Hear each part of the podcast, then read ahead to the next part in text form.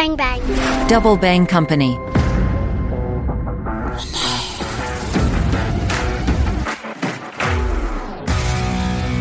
Salut les internautes, mon œil se penche sur le monde d'Olivier Parent, directeur d'études prospectives pour le comptoir prospectiviste, directeur de publication de futurhebdo.fr, analyste de science-fiction pour sciencefictiologie.fr et écho du futur.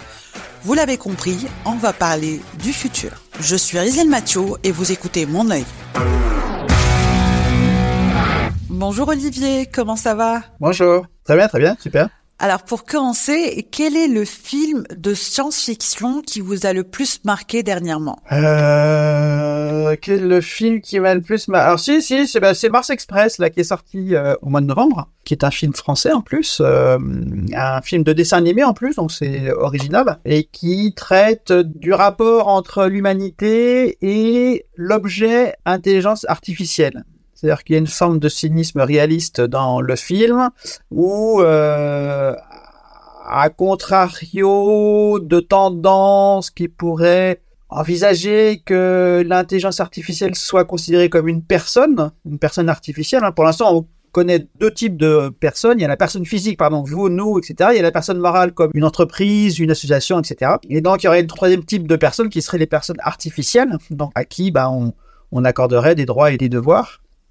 Et puis dans le film, il y a une forme de cynisme où euh, euh, on rappelle que ben, l'IA n'est qu'un objet de la technologie humaine.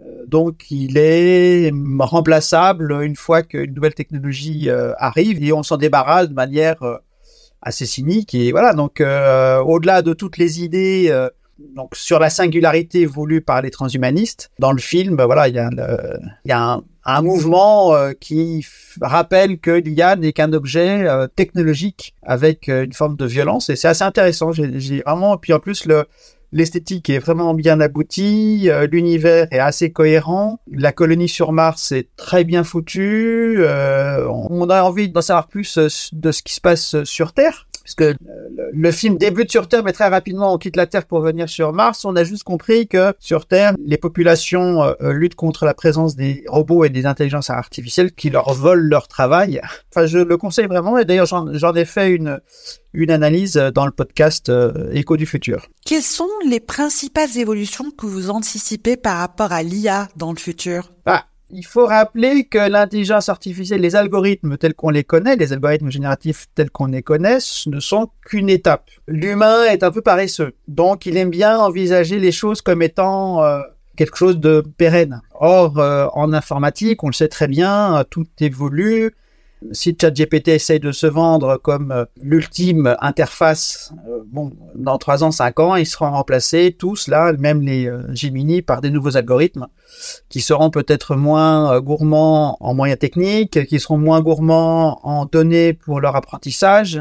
Peut-être que ce seront des nouveaux systèmes algorithmiques qui se rapprocheront plus peut-être du fonctionnement encore plus des réseaux neuronaux euh, biologiques. Peut-être qu'il y aura aussi des systèmes d'autocorrection qui éviteront euh, les, euh, hallucinations telles qu'on les voit et telles qu'on les lit. Alors c'est assez, rigolo d'ailleurs. Je trouve que les, hallucinations euh, vérifient l'adage populaire qui n'a pas de réalité, mais qui dit que la nature déteste le vide. Et ce qui fait que un algorithme génératif, par exemple au niveau texte, quand il sait pas une chose, bah en fait il, il invente. Et ça c'est assez rigolo. Alors après qu'est-ce que j'anticipe? Bah les algorithmes génératifs vont permettre le développement euh, d'outils. La question qu'il faut qu'on se pose dès aujourd'hui, c'est qu'est-ce qu'on veut faire de ces outils? Est-ce que ces outils, euh, on les utilise euh, que dans euh, le cynisme purement mercantile, euh, plus- faire toujours plus de marge Et à ce moment-là, ben, ça va être la entre guillemets la guerre, c'est-à-dire que effectivement, on va avoir de fortes tensions sur le marché du travail parce que on va avoir des outils qui de plus en plus vont remplacer certaines compétences qu'on croyait propres à l'humain. Donc là, c'est quand on place l'outil algorithme génératif dans la concurrence de ou alors on fait de l'outil un complément, une extension des compétences humaines. Et à ce moment-là, ben, euh, ça vient améliorer euh, tout ce que l'humanité sait, sait, faire pour en faire autre chose et pour en faire quelque chose de plus complet. Le, le meilleur exemple qu'on connaît assez facilement, c'est le geste du euh, chirurgien, où on arrive à faire des opérations toujours plus précises grâce à des algorithmes qui pilotent et qui guident le geste du chirurgien. On pourrait parler dans le milieu du droit des IA qui permettent à des cabinets d'avoir accès à des informations au niveau des jurisprudences qui demanderaient euh, plusieurs semaines ou moins plusieurs jours à une grosse équipe de travail pour récupérer toutes les jurisprudences. Voilà, elles sont faites, elles sont rassemblées en quelques secondes ou quelques minutes par une ce qui n'empêche pas qu'il faut vérifier derrière après tout ce que produit l'IA, mais on est vraiment dans le sens de cette augmentation euh, du geste humain toute la difficulté, elle va être là, dans euh, où on se place sur le plan éthique, sur le plan moral, sur le plan, enfin, il y a plein de mots qu'on pourrait mettre vis-à-vis de l'outil euh, génératif. Lors de notre entretien préliminaire, vous m'avez parlé du serment d'Hippocrate. Oui, c'était par rapport à l'avenir des objets de communication, du smartphone, en rappelant que euh, depuis que la communication mécanique, on va dire, existe, en fait, il y a eu une tendance à voir se rapprocher le média de l'usager. Donc un rapprochement aussi bien physique que euh, psychologique, on va dire. Alors, effectivement, quand on regarde l'histoire des moyens de communication, on va dire que le premier moyen de communication non vocal, c'était, on va dire, le pigeon voyageur. J'écris un message sur un petit bout de papier que je confie à un pigeon en espérant que le pigeon ne se fasse pas croquer sur le chemin. Après, il y a eu la malposte, hein, donc euh, une transmission par euh, force animale. Après, il y a eu le télégraphe. D'abord les sémaphores, après le télégraphe, etc. Et donc petit à petit, on voit la distance physique se euh, réduire entre l'usager et le média. Et si bien qu'au moment de l'arrivée du téléphone, donc au début du XXe siècle, dans les maisons, certaines personnes, se drapant dans une fausse dignité, ne n'acceptaient pas d'être sonnés comme un serviteur euh, par le téléphone, donc ils voulaient pas du téléphone dans, leur maison, donc ils voulaient pas voir le média rentrer dans leur maison. Après, le téléphone est rentré dans les mœurs. Après, il y a eu le Radiocom 2000, le premier téléphone qu'on pouvait embarquer avec nous, qui était quand même un bloc de 5-6 kilos, 4-5 kilos, qui valait extrêmement cher euh, et qui ne transportait que euh, la voix, mais c'était le premier euh, téléphone portable.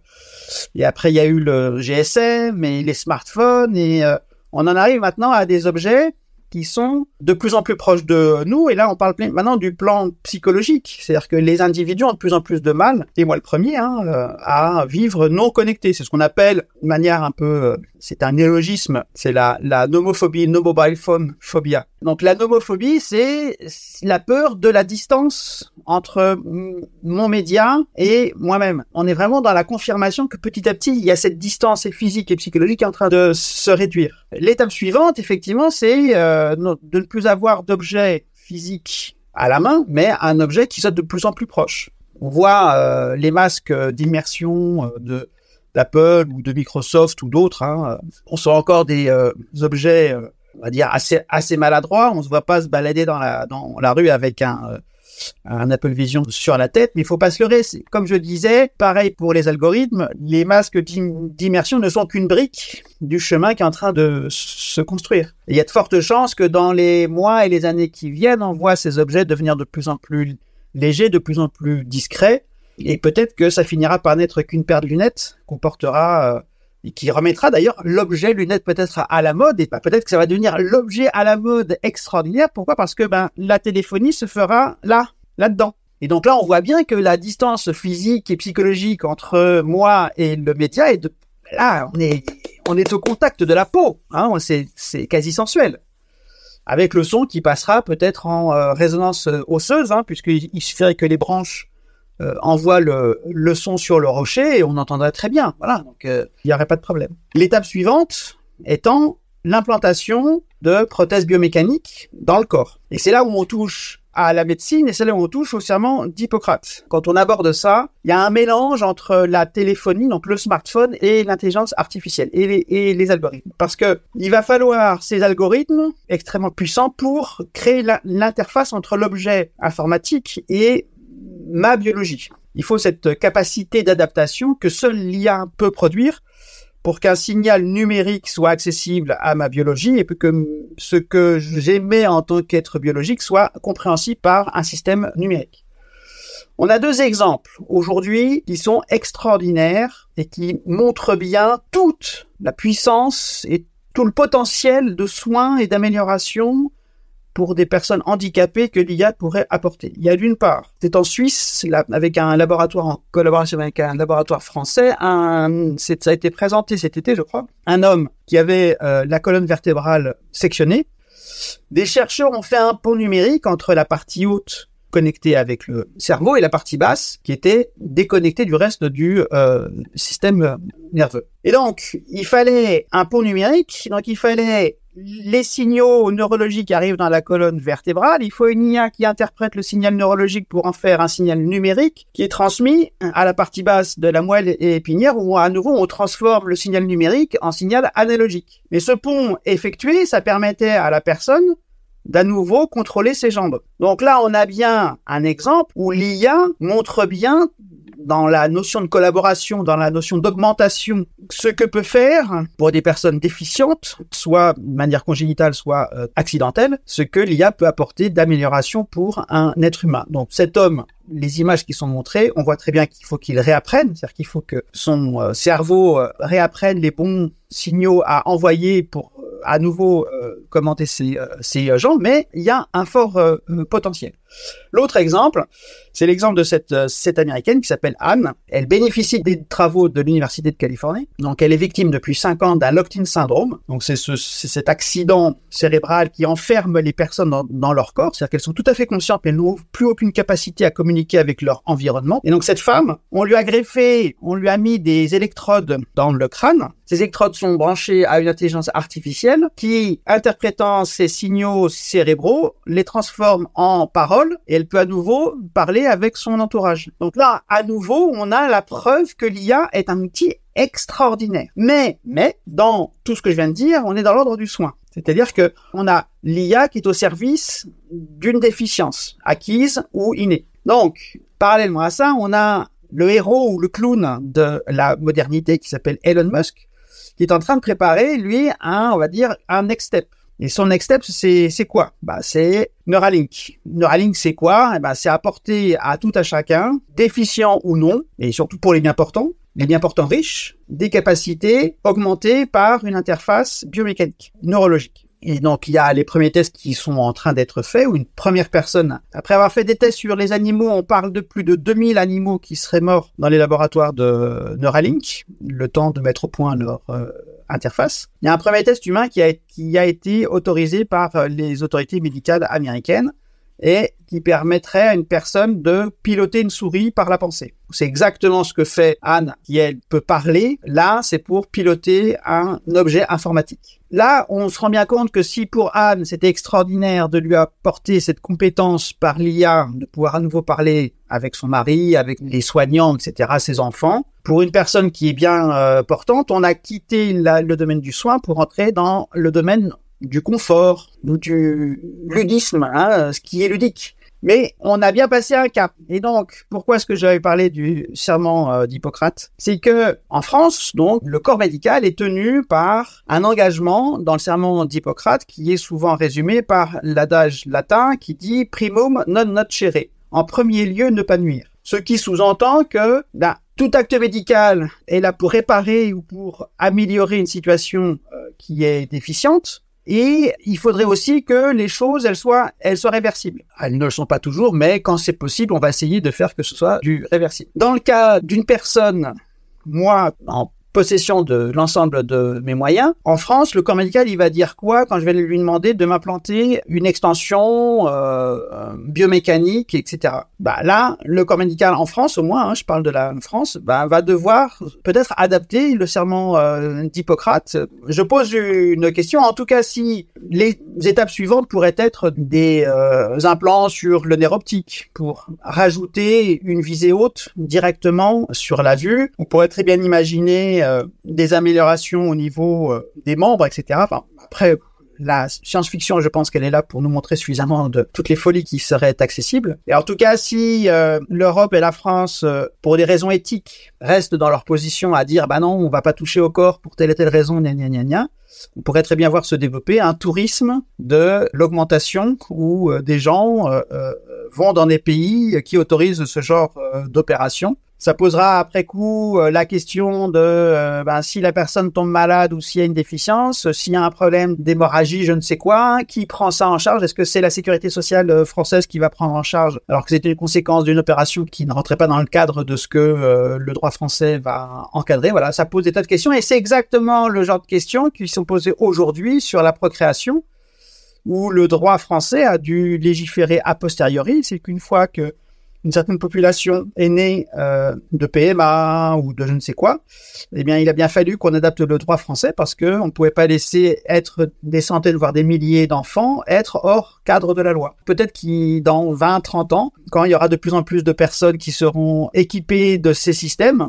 il faudra peut-être adapter le euh, droit français. Mais ça, après, ça, c'est juste sur le corps médical, mais après, on pourrait parler sur le plan social. Qu'est-ce que ça veut dire? Il est probable que même l'éducation subisse des mutations. Imaginons que dans le futur, il y ait l'apprentissage par l'IA, par exemple. Alors, il est évident qu'on va passer par des apprentissages par euh, l'IA. Ça existe déjà en Chine, où les petits Chinois apprennent l'anglais euh, avec une IA. À nouveau, on se retrouve sur la position de se dire qu'est-ce qu'on fait de ces algorithmes? Est-ce qu'ils sont là en concurrence avec les compétences pédagogiques d'un enseignant ou est-ce qu'ils viennent compléter ce que l'enseignant peut apporter Dans le cas de l'éducation, il y a sûrement à imaginer, et je pense que déjà c'est en train d'être imaginé, des tas d'outils qu'on pourrait développer où l'IA permet d'adapter au mieux des compétences et des attentes de chaque élève les enseignements.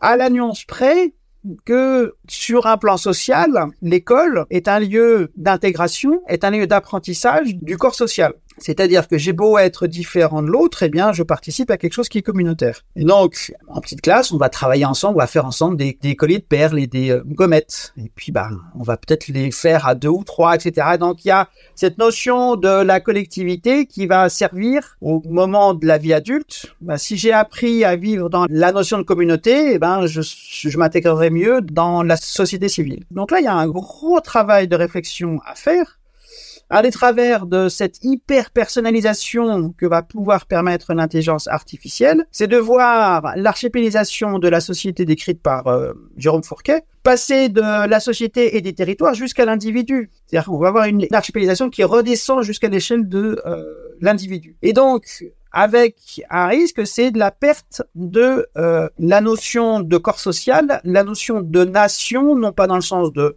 la patrie, mais dans, mais dans le sens de la communauté de destin faire nation, c'est être convaincu qu'on partage un destin commun et que eh bien chacun va participer à sa manière à la construction de ce euh, destin. Un des travers donc de l'intelligence artificielle, ou on, va dire de l'hyper personnalisation que va permettre ces outils artificiels, ces outils informatiques, c'est effectivement cette euh, archipélisation où bah, je serai de plus en plus dans mon archipel. Euh, avare de ce que je pourrais avoir comme adaptation, comme outils qui me sont propres, et moins convaincu de la nécessité du corps social et euh, collectif. Vous me disiez que le futur des télécoms est fermement lié au développement de l'IA. Alors déjà, on voit très bien que euh, si on prend l'histoire de la téléphonie mobile, d'accord, depuis le Radiocom 2000 jusqu'au smartphone, la fonction première qui était le transport de la voix s'est vue augmenter d'un ensemble d'éléments. Le premier élément qui a été ajouté, ça a été le texte. C'est l'invention du SMS hein, en 80, dans les années 90, euh, fin, fin 80, début 90. Donc, parallèlement au transport de la voix, on a transporté du, euh, du texte. Le SMS est l'ancêtre de tous les réseaux sociaux. C'est-à-dire qu'il a fallu que le SMS existe pour que euh, on imagine toute la puissance qui allait pouvoir y avoir derrière. C'est-à-dire que et donc depuis une trentaine d'années. En fait, on voit qu'autour de l'objet téléphone, téléphone euh, mobile, sont en train de s'agréger tout un ensemble de euh, euh, d'autres fonctions annexes à la seule communication. Le texte, les réseaux sociaux, la connaissance, le jeu, et encore plein plein d'autres choses, mon rapport à ma banque, le euh, le commerce en ligne, etc., etc. Donc, ce qui fait que le téléphone euh, mobile, le smartphone est en train de devenir une centrale. Ça devient ma porte d'entrée vers les mondes euh, numériques. Avec la difficulté, c'est que chaque marque développant ses propres interfaces, etc., en fait, l'individu est en permanence en nécessité de s'adapter à des outils. Quand j'arrive sur un truc, bah, je me dis alors, alors comment ça marche, comment je crée un truc, comment je modifie, comment, comment, comment. Donc, il y a tout ce travail. L'étape suivante, si on parle juste des fonctions, ça va être comme je disais, le smartphone devenant la porte d'entrée vers les mondes numériques. La porte d'entrée, c'est peut-être que le smartphone va aussi va me servir de clé pour entrer vers ce que pourront être un jour les métavers. La problématique de l'interface, c'est que c'est l'humain qui s'adapte à la machine. Alors que ça devrait être le contraire, ça va être la machine qui, s'adapte à l'humain. Pour éviter le stress de l'adaptation, la fatigue de l'adaptation, qui fait d'ailleurs qu'aujourd'hui, certaines personnes abandonnent les smartphones pour euh, revenir vers les clamshells euh, juste euh, avec des touches, juste avec la fonction seule de la communication, texte, SMS et voix. C'est pour ça que je dis que l'avenir de la téléphonie mobile, en tant que possible, potentiel clé d'entrée vers les mondes euh, numériques, passera par l'intelligence artificielle parce qu'il n'y a que l'IA, les algorithmes génératifs qui vont pouvoir générer des interfaces qui s'adaptent en permanence à chaque individu. Donc le smartphone peut être une clé pour aller dans le métaverse dans le futur. Alors voilà, mon smartphone me permet aujourd'hui d'avoir accès à des tas de choses, etc. Et on a vu l'échec des métavers voulus par euh, Zuckerberg euh, en 2023. Ça a été assez frappant de voir comment tous les efforts qui avaient été déployés par euh, Meta pour promouvoir le métavers et dans le même temps est apparu OpenAI avec son chat GPT et l'un a renversé l'autre. Peut-être que les promoteurs du métavers ont oublié que c'est bien beau de proposer une fonctionnalité, mais parce que l'humain est un être biologique, ils ont peut-être oublié que, et puis en plus c'est un, c'est un animal qu'il qui, faut séduire. Ils ont peut-être oublié que pour que les gens se prêtent à aller dans les métavers, il fallait leur fournir des interfaces fluides. Quand on regarde les premières versions du métavers de Zuckerberg, il a été suffisamment euh, euh, moqué par le manque d'esthétisme et le, et le manque d'attrait que proposaient les premières versions de son métavers. C'était rugueux, c'était pas très très joli. Donc les gens se sont détournés de cet objet. Par contre, quand on en arrivera à fournir des interfaces adaptatives qui fait que l'interface comprendra ce que mon intention est et m'offrira l'interface qui correspond à ma sensibilité, à ce moment-là, je pourrais mieux rentrer facilement dans les métavers sachant que les métavers existent déjà. Au plan professionnel, le métavers est quelque chose qui est indispensable dans l'industrie, dans l'aéronautique, dans la voiture, avec ce qu'on appelle les doubles numériques. Donc, et ces doubles numériques sont des métavers, mais professionnels. Donc là, on parle bien de deux choses différentes. La fonction professionnelle qui existe déjà et qui est opérationnelle, et le métavers grand public, dont le fantasme pourrait être le film euh, Ready Player One de euh, Spielberg. Maintenant, imaginons que le métaverse à l'aide de l'IA devienne ludique et soit adopté par tous dans le futur. Au début des années 2000, divers gouvernements s'étaient posé la question de la fracture numérique. C'est-à-dire qu'il fallait apporter à toutes et tous les moyens de connaissance et de pratique de l'objet euh, et des fonctions numériques et que personne ne reste en arrière si on imagine qu'effectivement les métaverses euh, euh, se généralisent, donc on va rentrer dans la concurrence virtuelle versus réelle. Peut-être qu'il faudra organiser des stages où on va inviter les gens à réapprendre à marcher pieds nus dans l'herbe, à reprendre un livre, à reprendre un crayon et un papier pour dessiner sur un bout de papier, parce qu'ils pourraient, dans un avenir un petit peu lointain, je, je l'entends, hein, on pourrait imaginer que les gens perdent l'usage, la pratique analogique des gestes parce que trop immergés dans les mondes virtuels. Et donc, on se rend compte encore une fois que on arriverait à une archipélisation, mais encore à un autre degré, où les individus s'enfermant dans des mondes euh, non tangible au détriment de la construction de la société tangible. Je suis ni pour ni contre tous ces euh, et je suis, je suis un geek donc je suis le premier à, à être passionné et à m'intéresser à, à ce genre de choses. La seule obligation, à mon sens, que chacun d'entre nous doit avoir, que l'on soit individu, que l'on soit institution ou entreprise, etc., c'est la fonction, c'est de se rappeler que tous ces objets ne sont que des outils. Un outil en tant que tel n'est ni bon ni, ni mauvais. Il n'y a pas de morale, il n'y a pas de notion morale dans un outil. Par contre, la notion morale, elle n'arrive que dans la main qui tient l'outil. Et derrière la main, il y a une intention humaine. Donc c'est bien l'intention qu'il y a dans l'usage que je fais de mon outil qui va y avoir une notion éthique. Prenons le cas de la fourchette. La fourchette, elle peut aussi me servir à me nourrir qu'à blesser quelqu'un. C'est bien l'intention qu'il y a dans la main qui tient la fourchette qui va y avoir soit quelque chose de bénéfique, me nourrir ou nourrir mon enfant ou quelque chose de mal qui, bah, parce que je vais blesser, je vais tuer avec cet objet. Pour l'outil informatique, c'est exactement pareil. Et en fait, tout l'enjeu, c'est de ramener l'outil numérique doté de capacités d'apprentissage génératif qu'on appelle à tort intelligence artificielle. Je préfère m'en parler d'algorithme, hein, comme ça, c'est euh, on met les choses à leur place de bien rappeler que ces outils, ils sont au service de l'humanité et ils seront bénéfiques si on a des intentions qui sont bénéfiques. Ils le seront moins si on a des intentions qui sont moins louables. Il faut remettre de euh, l'éthique dans euh, l'usage de euh, ces outils. Par rapport à cela, la morale, on peut la définir selon Aristote, Kant ou plein d'autres philosophes. On se rend compte aujourd'hui qu'il est important pour l'humanité de faire la distinction entre le bien et le mal.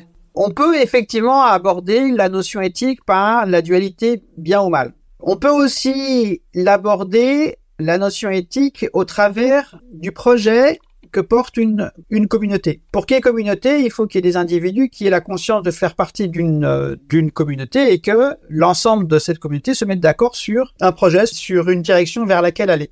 Et donc, ce projet communautaire doit à la fois apporter la pérennité de la communauté sans la scléroser et le bien-être des membres de cette communauté. On en revient au risque lié à l'archipélisation d'une société, c'est-à-dire que bah, si on perd la notion de communauté, si on a la notion de nation dans le sens de communauté de destin, on va arriver à simplement une addition d'antagonisme et ça va être très difficile de euh, maintenir la cohésion de ce corps social. Cohésion dont on a besoin parce que euh, pour que euh, une nation fonctionne, il faut tout un ensemble de fonctions portées par différents organes que sont les fonctions réglementaires ou législatives, euh, les fonctions de santé, les fonctions d'éducation, les fonctions économiques et industrielles, qui sont tous des organes au service du euh, corps social. Une des grandes difficultés du temps moderne, c'est que euh, beaucoup de pays, alors je vais parler que de la France, je ne connais moi que bien que la France, on peut élargir à l'Europe,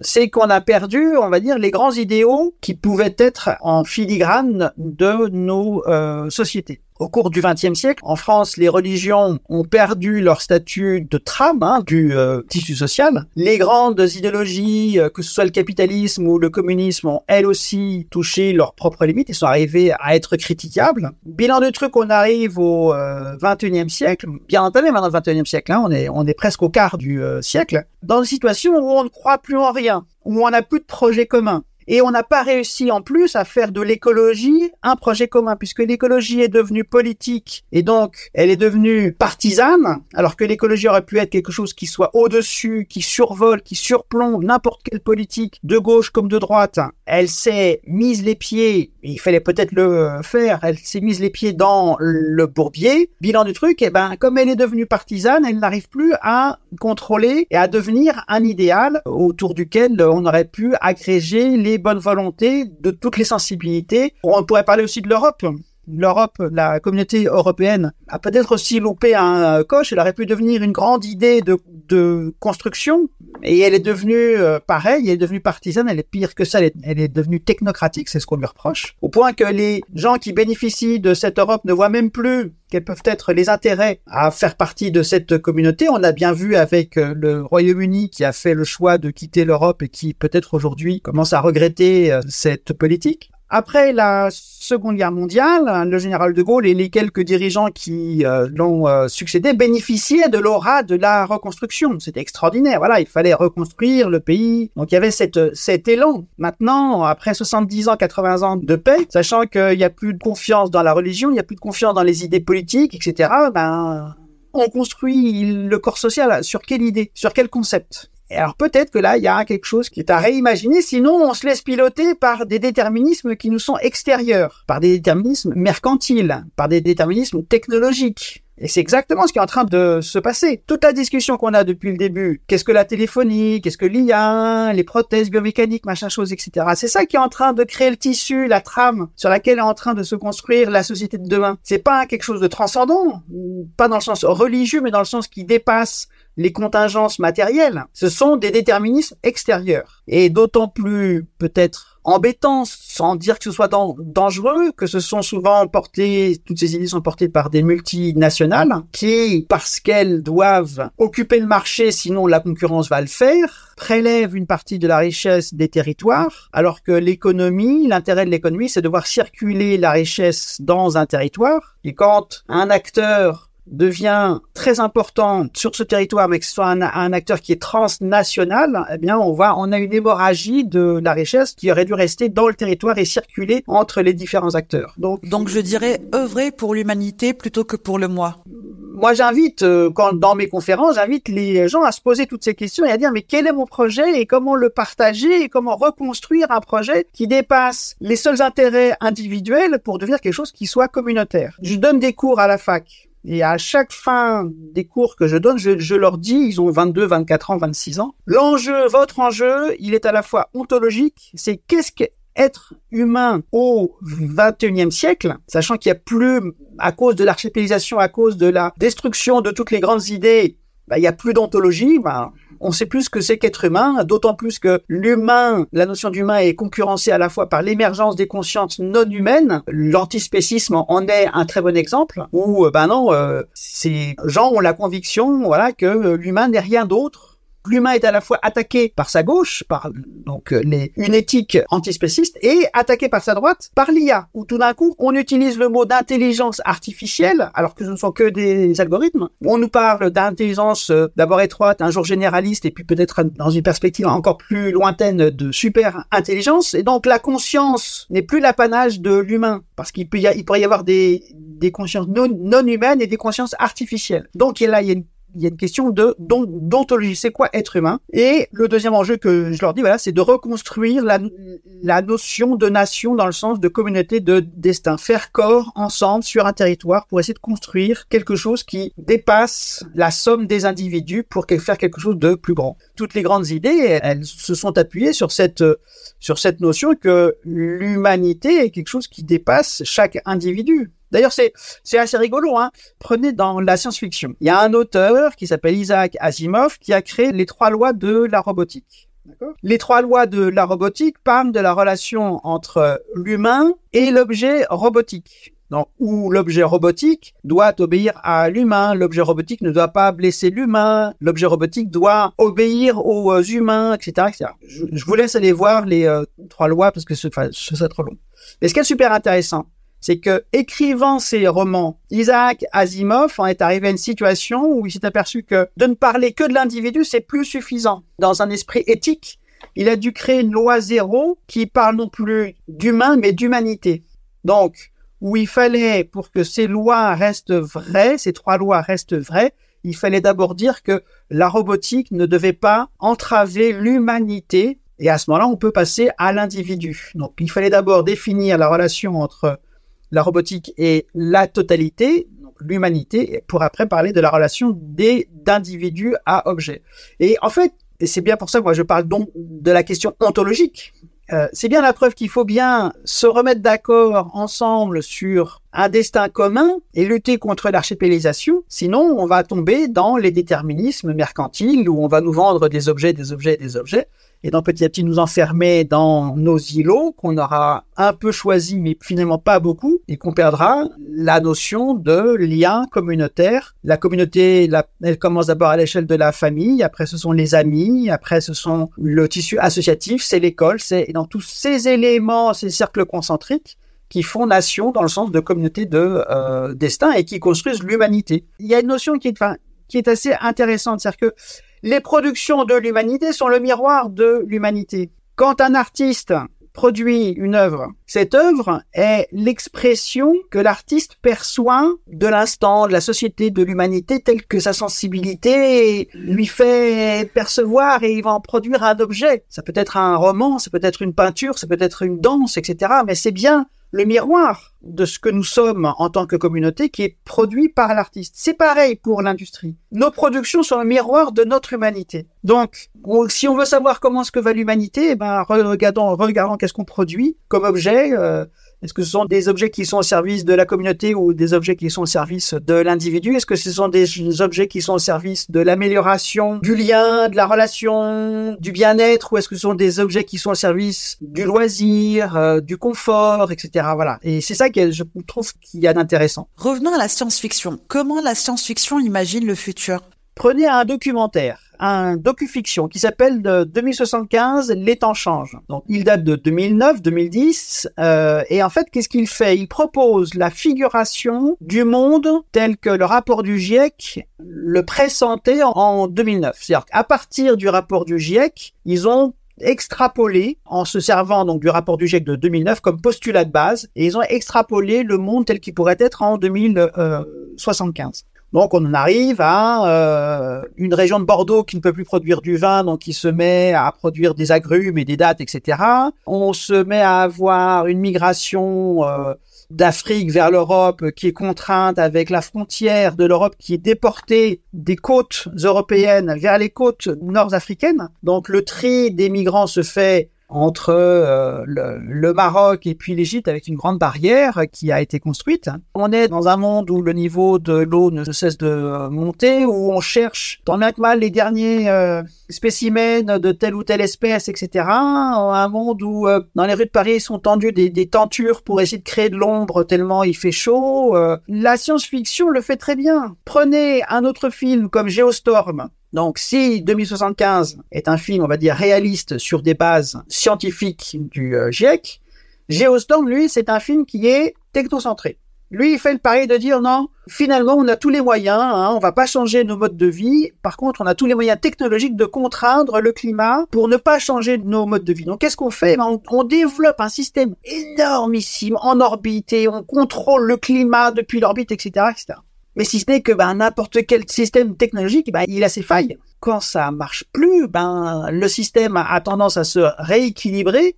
Et en se rééquilibrant, on sait très bien qu'un système qu'on a contraint, prenez un euh, pendule, je contrains mon système à une position, plus elle est extrême en fonction de la nécessité. Si tout d'un coup, ce qui maintenait mon pendule dans cette position lâche, ben, j'ai le poids de mon pendule qui va osciller.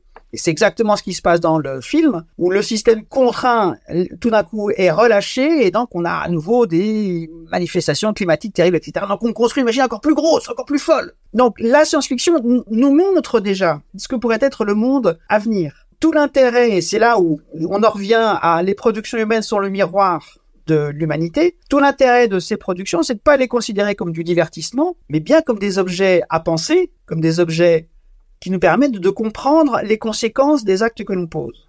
La société de consommation essaie de dire aux consommateurs, consommez, consommez, ne vous posez pas de questions, on s'occupe de tout, mais consommez. La position éthique de l'humanité et de l'individu, c'est de se dire, n'importe quel acte a une conséquence. Cause, conséquence, action, réaction, et même infime chaque individu doit reprendre la conscience de la puissance de ses actes. Et à ce moment-là, la somme de toutes ces petites choses feront quelque chose. Mais si chacun reste dans la position du consumérisme, eh ben là par contre, on n'ira pas vers euh, tel ou tel avenir, on ira vers tel ou tel autre. Il y a un très bon exemple, le speed fashion, Chine. On a beau dire aux gens, ah, c'est pas bien, euh, au lieu d'acheter des euh, objets de mode qui vont avoir une durée de vie de quelques jours de quelques semaines, prenez des choses qui durent un peu plus longtemps, etc., etc. Cet été, il y a une boutique euh, éphémère qui s'est ouverte sur Paris, Chine. Il y a eu trois heures de queue. Trois heures de queue pour acheter des trucs dont on sait que la durée de vie, elle n'est que de quelques semaines. Mais les gens sont tellement pris dans leur consumérisme qu'ils ne voient même plus l'aberration de ce qu'on les incite à faire. Alors que euh, on pourrait se dire, bah finalement oui, euh, quel est l'impact de mon action, de mon choix? Il y a deux pouvoirs. Chaque individu a deux pouvoirs il a le pouvoir d'achat et le pouvoir du vote. Et dans les deux cas, il faut bien entendre le mot pouvoir. Dans pouvoir d'achat, il faut pas entendre que achat, il faut entendre pouvoir d'achat, pouvoir du vote. Quand McDonald's s'est mis à faire des, à mettre euh, des salades vertes et à faire du bio dans ses magasins, c'était pas pour la santé de ses clients, c'est qu'ils avaient peur que les clients aillent voir ailleurs. Donc soit on dit que c'est du greenwashing, soit on se dit de manière beaucoup plus pragmatique, bah tiens, on a gagné ça. Et qu'est-ce que ça dit? Ça dit que toutes ces grandes entreprises sont comme des géants au pied d'argile. Ils ont qu'une frousse, c'est que leur clientèle reprenne conscience de la puissance de leur pouvoir d'achat. Il suffit, on le sait très bien en marketing, il suffit d'une vaguelette, qu'on appelle l'effet euh, papillon, qu'il suffit qu'un comportement qu'on peut considérer comme minime pour devenir un grand mouvement. Et je suis convaincu de ce genre de choses. Soit effectivement, bah, c'est le marketing qui maîtrise ces baguettes et donc elles vont essayer de nous influencer à toujours faire. Soit on prend conscience à nouveau de la capacité d'action, de réaction de nos actions, et à ce moment-là, on va pouvoir influencer les choses. Et c'est pas de la culpabilisation, bien, bien au contraire. Hein, c'est vraiment de se dire, par nos choix, on peut faire bouger les choses et il faut sortir du simple consumérisme. Donc, pour résumer, prise de conscience, puis action. Bien sûr, bien sûr, oui, oui. Alors, ça peut être une crise, hein, la prise de euh, C'est un choc. Hein, quand tout d'un coup, euh, on réalise qu'on a été plus ou moins manipulé ou en tout cas conformé par la société euh, sous des, euh, comme je disais, sous des influences euh, externes, sous des déterminismes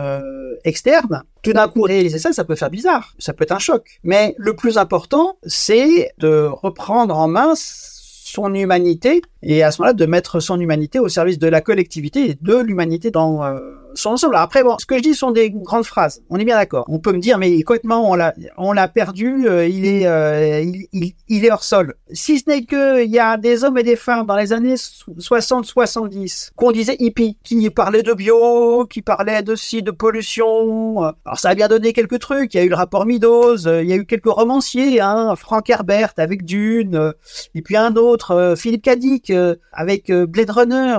Oh mais bon, c'était des, des illuminés eh bien, ces illuminés, ces hommes et ces femmes qui disaient qu'il fallait manger bio, qui machin, qui, bah ouais, euh, euh, attention à ci, etc. Eh bien, c'est devenu maintenant le cœur même de la prise de conscience de nos sociétés. Ils étaient une infime partie de la population qui était dans l'ivresse du consumérisme. Et aujourd'hui, bah, tout ce qui avait été intuité, tout ce qui avait été perçu par ces communautés qui étaient considérées comme marginales, sont devenus le cœur de nos réflexions. Prenez un roman comme Ecotopia d'Ernest Kallenbach, 1975. Le mec, qu'est-ce qu'il décrit? Il décrit la première visite d'un journaliste dans un État qui s'est construit sur la sécession de trois États américains.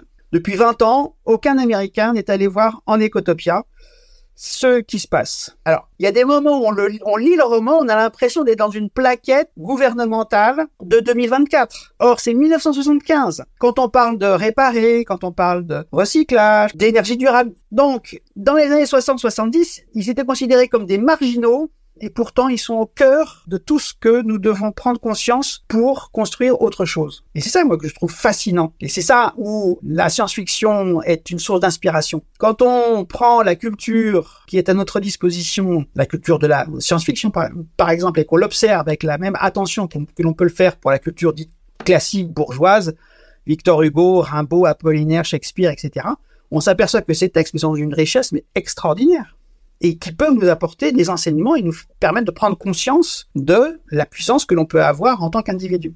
Alors que tout autour de nous nous entretient, et surtout, mais réfléchissez pas. Consommez, mais ne réfléchissez pas. Merci Olivier. De rien. Merci à toutes et à tous de nous avoir suivis. Si vous avez aimé ce podcast, n'oubliez pas de liker et de le partager. À bientôt. Ciao, ciao.